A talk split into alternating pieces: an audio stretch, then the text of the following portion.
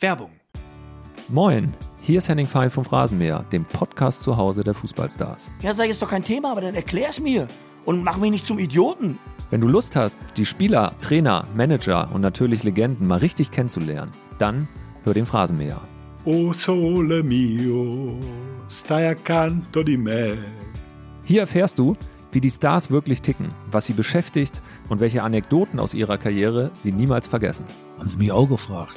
Man, hast du schon mal was von Belastungssteuerung gehört? Ich sag, bevor du anfängst zu steuern, musst du erstmal belasten. Abonnier den Phrasenmäher am besten direkt bei Spotify, bei Apple Podcasts oder deiner Podcast-App, damit du keine Folge verpasst und erfahr Geschichten, die sonst hinter den verschlossenen Türen der Bundesliga bleiben. Werbung Ende. Das Bild News Update. Es ist Dienstag, der 10. Januar und das sind die Bild-Top-Meldungen.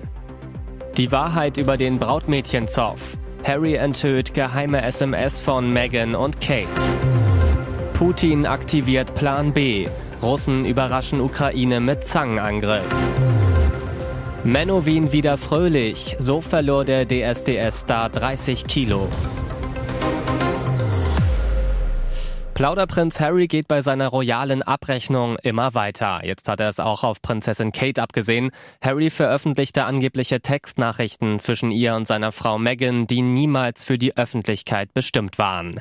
Aber von vorn, vier Tage vor Harry und Megans Hochzeit 2018 soll Kate ihrer Schwägerin in Spee eine SMS geschrieben haben, in der stand, dass es mit den Brautjungfernkleidern ein Problem gebe. Ein großer Schock für alle. Doch mitten im Kleiderchaos hat hatte Meghan auch mit den Problemen rund um ihrem Vater zu kämpfen, antwortete daher erst am nächsten Tag, dass ihr Schneider im Kensington Palace bereitstehen würde, um das Kleid anzupassen. Für Kate schien die späte Nachricht ein rotes Tuch. Charlottes Kleid ist zu groß, zu lang, zu sackartig. Sie hat geweint, als sie es zu Hause anprobiert hat, schrieb Kate. Megan konterte daraufhin, richtig, und ich habe dir gesagt, dass der Schneider seit 8 Uhr morgens bereitsteht, hier im KP. Kannst du Charlotte zum Ändern bringen, wie es die anderen Mütter tun? Doch der Schwägerinnenstreit schwellte weiter und Kate bestand angeblich darauf, dass alle Kleider neu genäht werden müssen. Als Harry damals nach Hause kam, soll er seine Frau schluchzend auf dem Boden vorgefunden haben, völlig aufgelöst über den Zoff mit ihrer Schwägerin. Damit hätte kaum jemand gerechnet. Seit fünf Tagen fährt Russlands Söldnerarmee Wagner eine neue Großoffensive im ostukrainischen Donbass. Binnen weniger Stunden drangen die Wagner-Söldner mehr als drei Kilometer innerhalb der strategisch wichtigen Stadt Soledar vor. Doch es sollte noch schlimmer kommen. Gleichzeitig flankierten Wagner-Truppen die Stadt nördlich und südlich und griffen das Zentrum von außen an. Ein Zangenangriff. Konnten die ukrainischen Truppen zahlreiche Angriffe noch am 5. Januar niederkämpfen, gewannen die Russen am 6. Januar schließlich die Oberhand und drang von allen Richtungen ins Zentrum von Soledar ein. Dennoch weigerten sich die ukrainischen Verteidiger, die Stadt aufzugeben. Dazu ist sie einfach zu wichtig. Seit vier Tagen toben daher Häuserkämpfe innerhalb des städtischen Zentrums und um die Salzminen im Westen der Stadt. Klar ist, die Schlacht um Soledar könnte wegweisend für den weiteren Verlauf der Kämpfe im Donbass sein. Dank der gut gefüllten Gasspeicher in diesem Winter ist eine umfangreiche Befüllung nach Einschätzung der Speicherbetreiber auch im kommenden Winter möglich.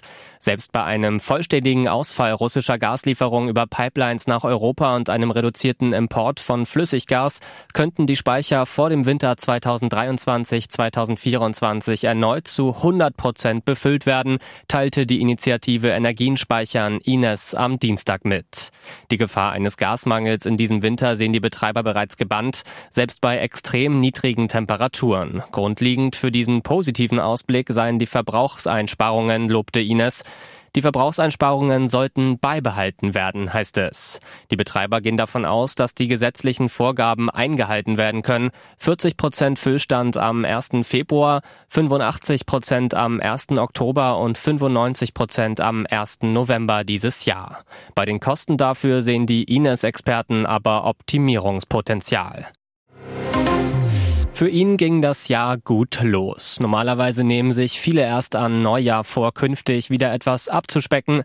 Doch das hat der ehemalige DSDS-Liebling Menowin Fröhlich bereits hinter sich. Im Sommer vorigen Jahres wog er fast 160 Kilo bei einer Körpergröße von 1,73 Meter. Doch Menowin wollte sich mit seiner schlechten körperlichen Verfassung nicht abfinden, sondern entschied sich zu einer Magenverkleinerung.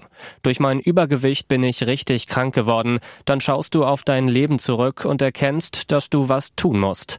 Nun ist der Sänger immerhin wieder auf dem Weg zu seinem alten Gewicht von rund 90 Kilo. Auslöser für Menowins enorme Gewichtszunahme war ein Unfall Anfang 2021. Damals wog er 90 Kilo. Doch er knickte mit dem Fuß um und zog sich einen heftigen Bänderriss zu. Mehr aus Langeweile und weil er keinen Sport mehr machen konnte, lag er tagsüber fast nur noch herum und hat gegessen. Doch damit ist seit einigen Monaten Schluss. Und jetzt weitere wichtige Meldungen des Tages vom Bild Newsdesk. Sprachaktivisten haben entschieden, Klimaterroristen ist das Unwort des Jahres 2022.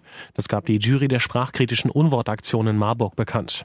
Mit dem Begriff würden pauschal Menschen diskreditiert, die sich für Klimaschutzmaßnahmen einsetzen, so die Begründung. In diesem Jahr belegte der Ausdruck Sozialtourismus den zweiten Platz. Der Begriff wurde bereits 2013 zum Unwort gewählt.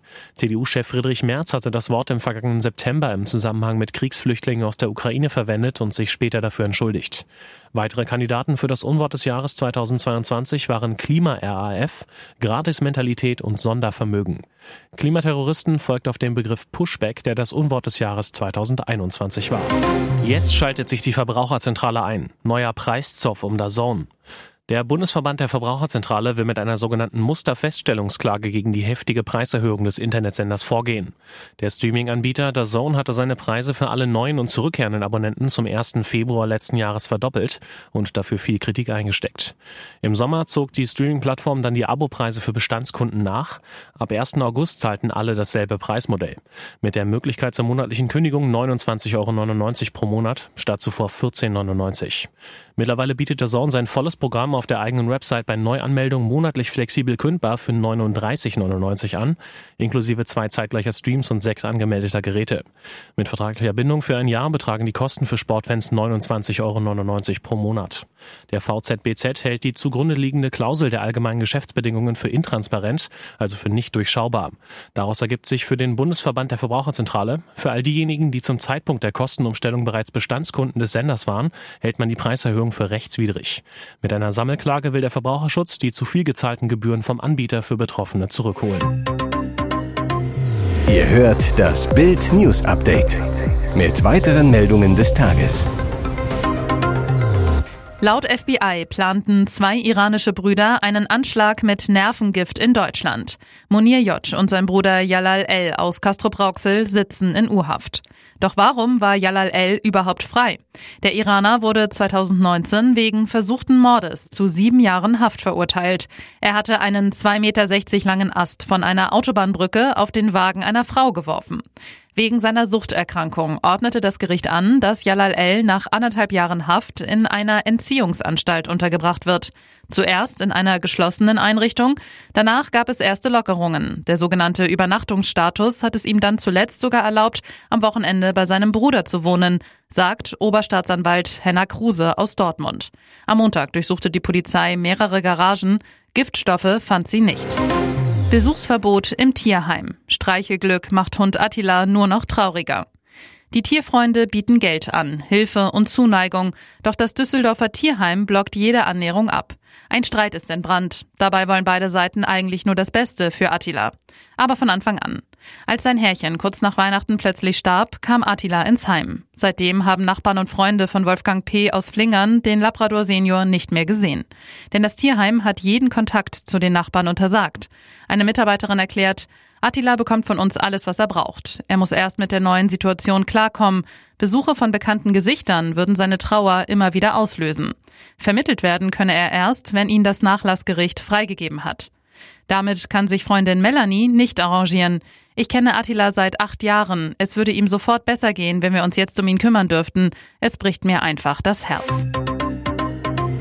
Hier ist das Bild News Update. Und das ist heute auch noch hörenswert. Große Sorgen an den Tankstellen in und um Berlin. Woher kommt in Zukunft das Öl im Berliner Umland sowie im Osten der Republik? Seit 1. Januar greift die Entscheidung der Bundesregierung, kein russisches Öl mehr über die Druschba-Pipeline zu importieren. Direkt davon betroffen die PCK-Raffinerie in Schwedt-Oder. Bislang wird das russische Öl zur Hälfte über eine Pipeline aus Rostock ersetzt. Verträge mit Polen und Kasachstan sind weiter in der Schwebe. Die Folge? Es drohen Engpässe und Preisschocks. Das Ziel sei, im Januar eine Auslastung der PCK-Raffinerie in Höhe von ca. 70 Prozent zu erreichen, sagte ein Sprecher der Bundesnetzagentur zu Bild. Aber Ökonom Professor Jens Südekum aus dem Wissenschaftlichen Beirat des Wirtschaftsministeriums ist skeptisch. Der Experte zu Bild. Ich sehe es durchaus fraglich, ob mit der Versorgung über die polnische Pipeline aus Danzig oder mit kasachischem Öl die Versorgung in Ostdeutschland gesichert werden kann. Sommer kommt, Sommer kommt nicht, Sommer kommt doch. Kann der FC Bayern seinen Wunschtransfer doch noch retten? Der Rekordmeister gibt Torwart Jan Sommer trotz der Absage von Gladbachs Sportdirektor Roland Wirkus noch nicht auf. Bild erfuhr, Gladbach würde tatsächlich nochmal mit sich reden lassen. Allerdings nur unter einer Bedingung. Bayern müsste zwischen 8 und 10 Millionen Euro bieten. Die Bosse der Borussia wollen mit einem etwaigen Torwartwechsel kein Verlustgeschäft machen und bräuchten mindestens die geforderte Summe für einen Sommerersatz. Die interne Argumentation? Sollten die Bayern im Achtelfinale der Champions League weiterkommen, kassieren sie allein dafür 10,6 Millionen Euro. Dann könne Gladbach nicht mehr mit der Hälfte der Summe abgespeist werden. Der zweite Grund für die Schmerzgrenze? Die Gladbacher wollen bei einem möglichen Deal ihr Gesicht vor ihren Fans und der Liga wahren, sich nicht über den Tisch ziehen lassen. Ist Sommer den Bayern 8 Millionen Euro wert? Transferschluss ist am 31. Januar.